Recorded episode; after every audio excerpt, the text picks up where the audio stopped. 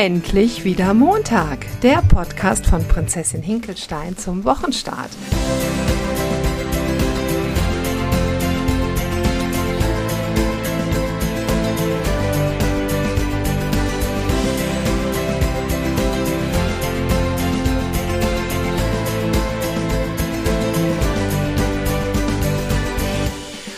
Heute wieder mit Nathalie. Und ich glaube, wir sollten das sowieso mal demnächst anders nennen, weil das ist ja unser Freundinnen-Podcast hier. Und das ist so schön, dass wir das hier gemeinsam machen. Und das wird, denke ich, auch dieses Format bleiben.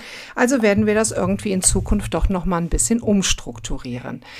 Also, das heutige Thema. Wir haben uns überlegt, also wir sind aus dem Urlaub wieder zurück und sitzen hier bei wirklich sehr schönem blauen Himmel in Deutschland. Das macht natürlich das Ankommen etwas leichter. Und unser heutiges Thema soll sein, wie schaffe ich es, mit mir alleine zu sein? Wir fragen ja immer danach, dass ihr uns ähm, eure Wünsche, über welches Thema wir mal reden sollen, zuschickt. Und ein Thema, was wirklich sehr häufig kommt, ist so die Frage, hey, wie schaffe ich es, mit mir alleine zu sein? Also eigentlich ja mit dem wichtigsten Menschen, den ich so habe, nämlich mir selber, wie schaffe ich es, mit mir alleine zu sein? Und dann haben wir so darüber nachgedacht, aber jetzt auch noch nicht so wahnsinnig viel gesprochen, weil wir es ja nicht schon im Vorfeld zerreden möchten und gucken mal, was für Impulse dann einfach heute so hochkommen. Also, mit mir alleine sein. Es ist in der Tat so, dass ich das auch von mir sehr gut kenne, dass man nach Hause kommt und man schaltet den Fernseher ein. Zumindest hatte ich das früher ganz häufig so, als ich noch einen Fernseher griffbereit hatte. Jetzt ist es so, dass ich, glaube ich, seit Jahren gar kein Fernsehen mehr geguckt habe. Ähm, oder heute, dass man ans Handy geht und dass man sich irgendwas anhört, dass man mal durch Instagram scrollt und dass man irgendetwas macht, nur um mit sich selber nicht alleine zu sein. Und das ist sehr schade, weil es ist so wichtig, mit sich selber alleine sein zu können. Und zwar in einer Ruhe und in einer Ausgeglichenheit und in einem, wo man eben auch ganz viel fühlen kann. Und ich glaube, da sind wir auch schon direkt bei dem, bei dem Thema, weil es kommt natürlich, wenn man dann in so einer Ruhe ist und kein Fernseher, kein Radio, kein iPhone oder auch was anderes ähm, irgendwie bei der Hand hat, dass dann ja auch Dinge spürbar werden und ob es sich nicht vielleicht sogar darum handelt, dass man eben das, was da so hochkommt, gar nicht spüren möchte. Was meinst du dazu? Ja, davon gehe ich aus. Also, dass ähm, die Konfrontation mit der eigenen Gefühlswelt und ähm, ja, das, was da wirklich so hochkommt, dass das schwer aushaltbar ist und dass der Mensch de deshalb dazu tendiert, sich immer abzulenken ähm, weil, ja, weil ist jetzt die große Frage. Ne? Also ich kann ja erstmal nur von mir sprechen. Ich kann sagen, ich war tendenziell immer so der Typ Träumerle. Ähm, als Kind sowieso. Ich war so diese typische Tagträumerin und ähm, auch jetzt im Erwachsenenalter erwische ich mich ganz oft dabei, dass ich, dass ich so in den Tag träume oder so mich so in meinen Gedanken verliere.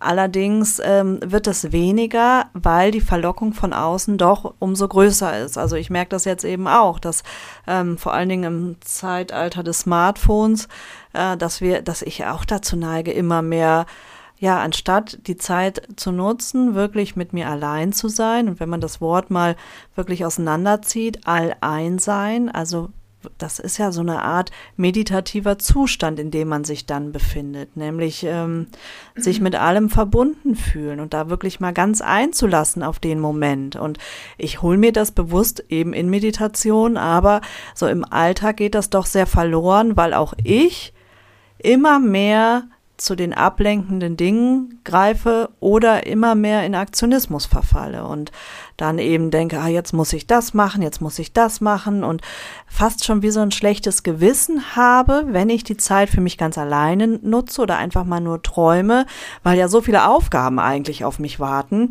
Ähm, dieses schlechte Gewissen kommt ja witzigerweise nicht hoch, wenn ich Zeit am Handy verbringe. Also das ist irgendwo paradox, weil am Ende ähm, ist es ja wahrscheinlich noch viel verschenktere Zeit, als wenn ich die dafür nutzen würde, ganz äh, für mich zu sein und von mir aus mich auch wirklich in meinen Träumen und ähm, Visionen zu verlieren. Und es geht ja jetzt auch nicht darum, dass man jetzt stundenlang mit sich alleine sein soll oder dass man ins Kloster geht für eine Woche oder oder oder. Was natürlich auch schön ist, aber vielleicht erstmal Step drei oder vier oder 27 ist und nicht direkt am Anfang, aber mal ganz bewusst ein paar Minuten, wirklich ein paar Minuten, einfach nur mit sich alleine sein und auch gar nicht irgendwie meditieren oder sonst irgendetwas, sondern gar nichts tun, einfach gar nichts tun, um dann zu gucken, was kommt denn da hoch. Und ich glaube, da kommt eine ganze, ganze Menge hoch. Und ich halte ja genau die Gefühle, die dann eben hochkommen, für so unglaublich große Geschenke die man sich anschauen kann. Und du hast ja eben die Kindheit angesprochen und das finde ich in dem Zusammenhang klar, gerade bei mir so inneres Kind und äh, Ego und die Themen, also das, das, was, also wir haben ja in unserer Kindheit, haben wir ja wenn wir irgendwie alleine waren oder wenn ich jetzt mal von mir ausgehe. Ich weiß, dass ich sehr viel Dinge mit mir alleine ausklamüsern musste weil ich einfach keine hatte, kein Gegenüber hatte, der mir durch Gefühle durchgeholfen hätte. Sei es jetzt Trauer oder Wut oder Einsamkeit, Verzweiflung, ähm, Leere, irgend, irgendwelche Gefühle, die ich als Kind hatte, da durfte ich alleine durch, meistens alleine durch, weil das Gegenüber, was mir gerade zur Verfügung stand, war nicht da. Weißt du, ich meine, wir sind ja heute, ne, wir sind ja sehr ähnliche Mamas, glaube ich, in dem, wie wir unsere Kinder betrachten und wie wir mit denen umgehen und wie offen, also da sind wir uns ja wirklich sehr ähnlich. Und wenn irgendetwas ist, dann sind wir da. Dann können unsere Kinder mit uns dieses Gefühl einfach fühlen. Wir, wir, wir stellen den Raum zur Verfügung, ohne belehrend zu sein, sondern einfach so, was fühlst du jetzt? Und ich bin da, ich stütze dich, du darfst dieses Gefühl fühlen, es wird dir nichts passieren. Und ich für meinen Teil hatte sowas in meiner Kindheit nicht. Alleine schon deswegen, weil ich auch sehr viel getrennt war von meinen Eltern, aber auch meine Eltern das gar nicht gekonnt hätten. Und das ist jetzt kein Vorwurf an meine Eltern, das ist die Generation, das war so. Du hast ja eben auch gesagt, du warst viel dann vielleicht alleine und im Bett und hast so vor dich hingeträumt. Also irgendetwas hat man ja gemacht, damit man mit diesen Gefühlen klarkommt. Und das ist ja heute dann, wenn ich jetzt alleine bin, mal ein paar Minuten, kommen ja eben genau solche Gefühle wieder hoch. Und da wir ja nie gelernt haben, mit diesen Gefühlen auch umzugehen, versucht man ja, weil das ist ja unser, das ist ja also das, was unser Ego am meisten will, zu sagen, ich zeig dir, wie du diese Gefühle einfach wegdrücken kannst und sich das Handy schnappen und im, äh, auf Instagram rumscrollen oder schnell jemanden anrufen oder doch nochmal mit dem Nachbarn plaudern oder hin und her. Das sind ganz tolle Mechanismen, um nicht alleine zu sein und folglich ja dann auch die Gefühle nicht fühlen zu müssen. Und das hat sich so in unsere, in unseren Automatismus, weil wir laufen ja auf Autopilot. Ne? Also wir haben ja zigtausende Gedanken und Entscheidungen am Tag zu treffen und die, äh, die, die, die treffen wir ja nicht bewusst, sondern die treffen wir auf Autopilot. Und das ist dann so, oh, komisches Gefühl. Ich habe hier, ich habe hier ein Mittel, wie du dieses Gefühl wieder wegkriegen kannst. Aber hinter diesen Gefühlen steckt ja das eigentliche Geschenk. Mhm. Ja, ich habe da letztens recherchiert. Es sind zwischen 60.000 und 80.000 Gedanken, die ein Mensch pro Tag denkt. Und davon sind 0,1 Prozent bewusst und 99,9 Prozent unbewusst. Und wir denken im Schnitt 80 Prozent unserer Gedanken sind die gleichen, die wir am Vortag hatten. Also es ist eine Illusion zu glauben, dass wir immer situativ Entscheidungen treffen, dass wir wirklich, ähm, ja, wirklich da so ganz individuell auf eine Situation eingehen können, sondern es, ist, es, sind Bahnen, es sind Spuren oder so wie du mal sagtest, ähm, Pfade in unserem Gehirn, in unserem Bewusstsein bereits begangen und die kann man nicht mal eben verändern.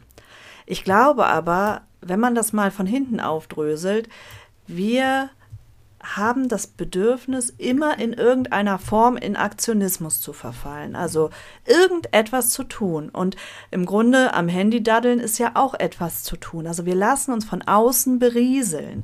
Wir, wir immer, wir brauchen einen permanenten Input von außen zu uns. Wenn man jetzt mal fragt, ähm, warum, was steht dem eigentlich gegenüber? Dann muss es ja schon fast eine Art von Leere sein. Weil wenn ich immer etwas befüllen möchte, immer etwas ähm, ja, von außen, also ich, ich sage es jetzt mal wirklich wie so befüllen, wie so ein Glas, ähm, das leer ist. Und das ist die Leere, die für uns steht. Und ich bin permanent damit beschäftigt, das Glas voll zu machen, permanent voll zu machen, damit ich das Gefühl, diese Leere nicht spüren brauche. Und ich glaube, das ist der Grund, warum die Menschen ganz viel Mühe haben, mit sich alleine zu sein. Ich glaube, da ist eben eine Lehre, die dem gegenübersteht und das kann eben ein, ein Gefühl sein, was aus der Kindheit stammt oder wird bei den meisten wahrscheinlich ein Gefühl sein, was aus der Kindheit stammt. Irgendwas, womit man sich nicht auseinandersetzen möchte. Und da äh, gebe ich dir total recht, Claudia. Ich glaube, das ist genau der Punkt, wo wir ansetzen können und wo wir auch die Chance haben, diese Lehre vielleicht zu füllen, aber nicht durch Input von außen, sondern ähm, im Grunde durch, durch die Aufmerksamkeit, die wir, wir dieser Lehre schenken.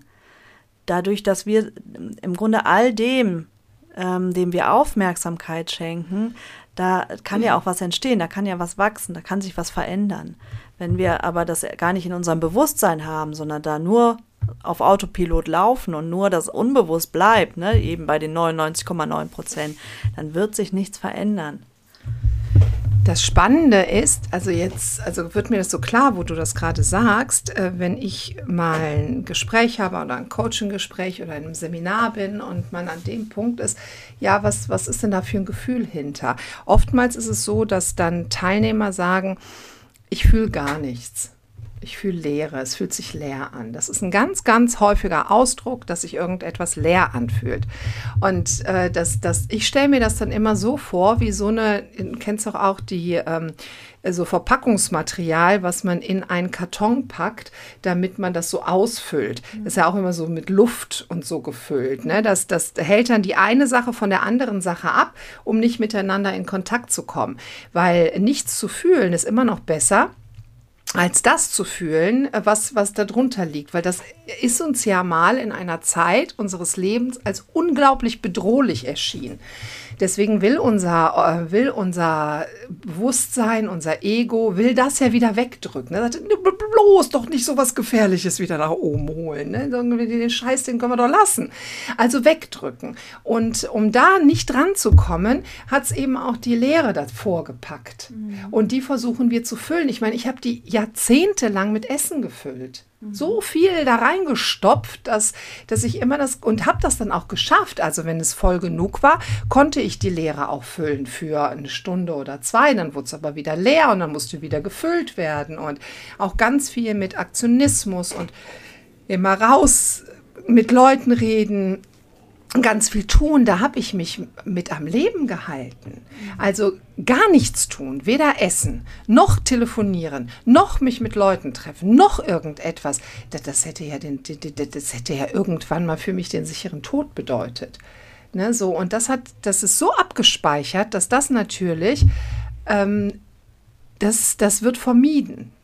Der, ähm, das Ego möchte überleben und hält uns auch am Überleben und möchte für uns ja was Gutes tun, dass wir durch den Tag gut durchkommen und deswegen machen, machen, machen. Und da, also ich habe damit angefangen, als ich wirklich ganz bewusst gesagt habe, ich fahre einmal im Jahr für ein paar Tage alleine weg. Ganz alleine, nur ich mit mir und dann auch an dem Ort möglichst wenig Ablenkung zu haben und auch mal wirklich ganz, ganz alleine zu sein. Aber das habe ich nur ganz kurze Sequenzen ausgehalten, ganz kurze. Und das, dann, dann wurde ich so innerlich so unruhig und so hibbelig, aber dann zu merken, hey, es passiert nichts, es passiert nichts, wenn man dieses Gefühl aushält einen Moment lang. Das kann man auch mit jemandem machen. Ne? Also wenn man vielleicht dann, dann eine gute Freundin sich zur Hilfe nimmt und mit ihr zusammen wegfährt, gut, dann ist man auch wieder nicht ganz alleine. Aber man kann ja auch mal für sich dann irgendwie was machen und dann kann man darüber sprechen und dann kann man einen auch dadurch begleiten oder die Freundin sitzt einfach neben einem und sorgt dafür, dass man nicht tot umfällt, weil es ist wirklich eine Angst dahinter. Bei mir war immer eine große Angst dahinter. Aber dieses Alleinsein zu üben, ein, zwei Minuten am Tag, ich meine, das sind von 24 Stunden, es ist ja nicht zu viel verlangt, dass man ganz bewusst sagt, ich habe ein paar Minuten, wo ich wirklich nichts tue. Oder ich bin, wenn ich früher von der Arbeit nach Hause gekommen bin, dann, dann war ich extrem hibbelig und brauchte ganz, ganz viel Abwechslung. Oder auch erstmal sich einen Kaffee machen oder sich äh, was zu essen nehmen und dann das Radio an oder den Fernseher. Und dann mal ganz bewusst sich hinsetzen und erstmal fünf Minuten gar nichts machen. Und, aus, und sich vielleicht auch aufschreiben, was für Gefühle kommen da in einem hoch. Und mehr wird ja erstmal gar nicht verlangt. Und dann kann man sein System ja so weit beruhigen und zu so sagen, hey, ich tue jetzt nichts, außer fünf Minuten einfach nur hier zu sitzen. Und es wird mich nicht umbringen. Ganz bestimmt wird es mich nicht umbringen. Und dann mal zu spüren, wie viele Mächte uns versuchen, genau davon abzuhalten und mit welchen Strategien.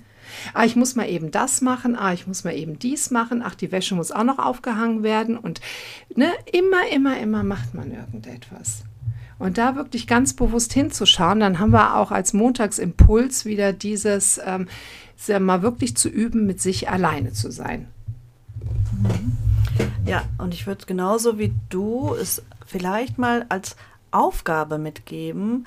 Ähm, und ich glaube auch, es macht Sinn, erstmal mit ein paar Minuten anzufangen. Also gar nicht sich jetzt vorzunehmen, ich muss jetzt hier einen halben Tag alleine sein, sondern sich vielleicht auch mal ähm, bewusst ja eine Zeit vornehmen von fünf Minuten als Beispiel. Und in diesen fünf Minuten suche ich mir einen schönen Ort, ähm, an dem ich ja, ungestört bin, an dem ich mich wohlfühle und halte aus und, und heiße die Gefühle, die hochkommen, willkommen. Und es können negative Gefühle sein, aber ich glaube, wenn wir diese Gefühle umarmen und wenn wir denen in Liebe begegnen, dann werden sie uns nicht umbringen, so wie, wie du immer so schön sagst. Sie werden uns nichts Böses tun aber sie wollen gefühlt werden, weil sonst, was passiert? Sie bleiben in dem Unterbewusstsein abgespeichert und sie wirken auf uns den ganzen lieben langen Tag. Sie wirken in uns und sie wirken in unseren Handlungen, in unseren Gedanken, in dem, wie wir uns anderen Menschen gegenüber verhalten. Sie wirken immer in uns, weil sie sind ja nicht weg, sie sind nur abgespalten irgendwo.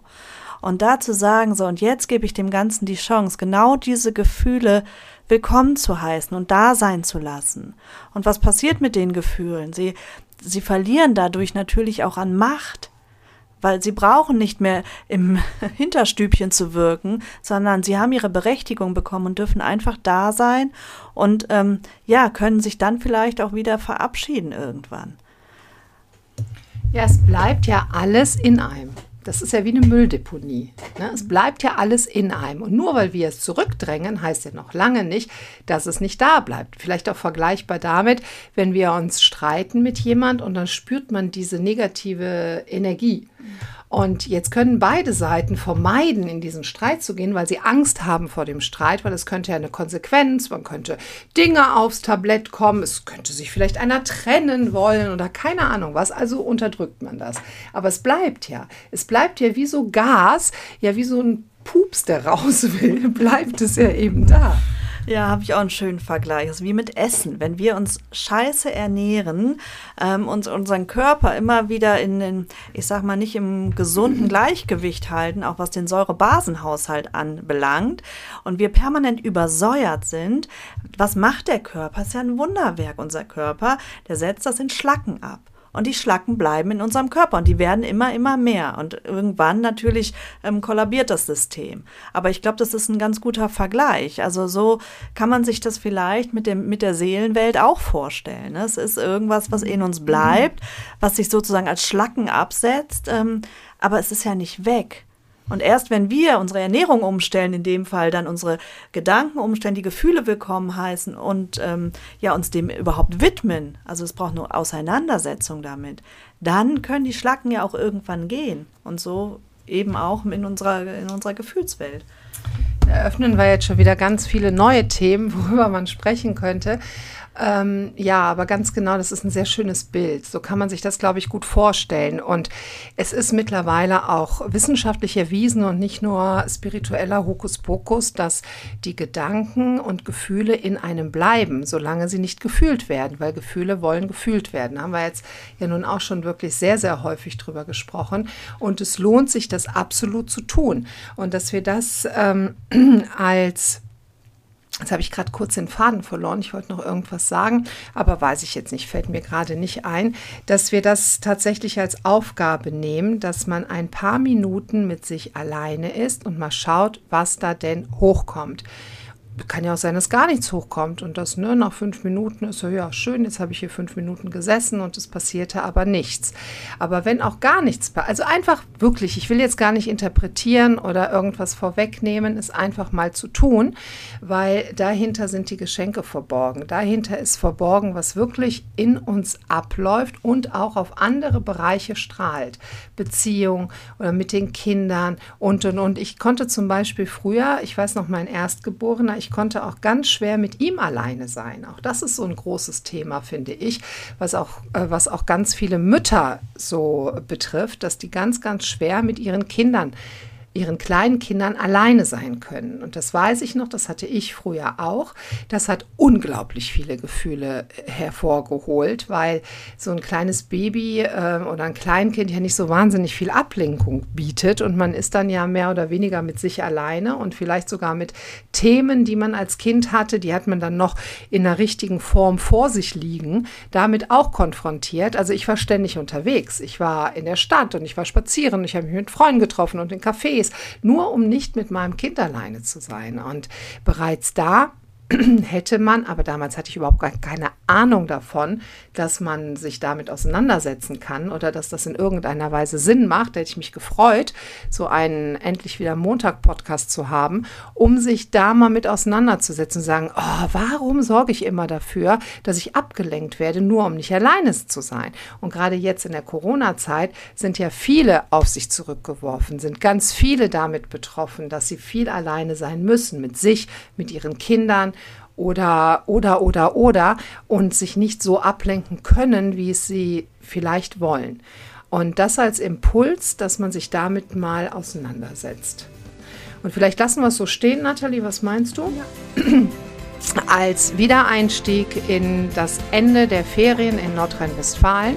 Also herzlich willkommen zurück an alle Urlauber. Wir sind auch wieder da und freuen uns jetzt schon aufs nächste Jahr. Und ja, habt eine super schöne Woche. Lasst die Gedanken mal ein bisschen kreisen und ähm, schreibt uns sehr gerne, was ihr euch für die nächste Woche wünscht. Bis dahin, ganz liebe Grüße. Ja, macht es gut, eine wunderschöne Woche und vielen, vielen Dank fürs Zuhören. Tschüss, bis dann.